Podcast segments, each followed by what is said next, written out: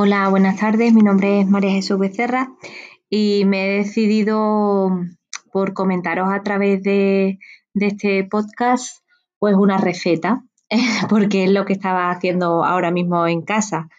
Eh, no tenemos tiempo de nada la, la persona que vivimos en, esta sociedad, ¿no? Pues nada, como no nos gusta el salmón, pues he consultado una receta eh, para hacer hamburguesas y la verdad es que ha sido todo un triunfo. Nada, la receta es muy sencilla, nada más que tenemos que picar el salmón, echamos un poco de sal, eh, un poco de, mm, de, pimienta, cebolla roja bien picada, un poco de ajito y eneldo.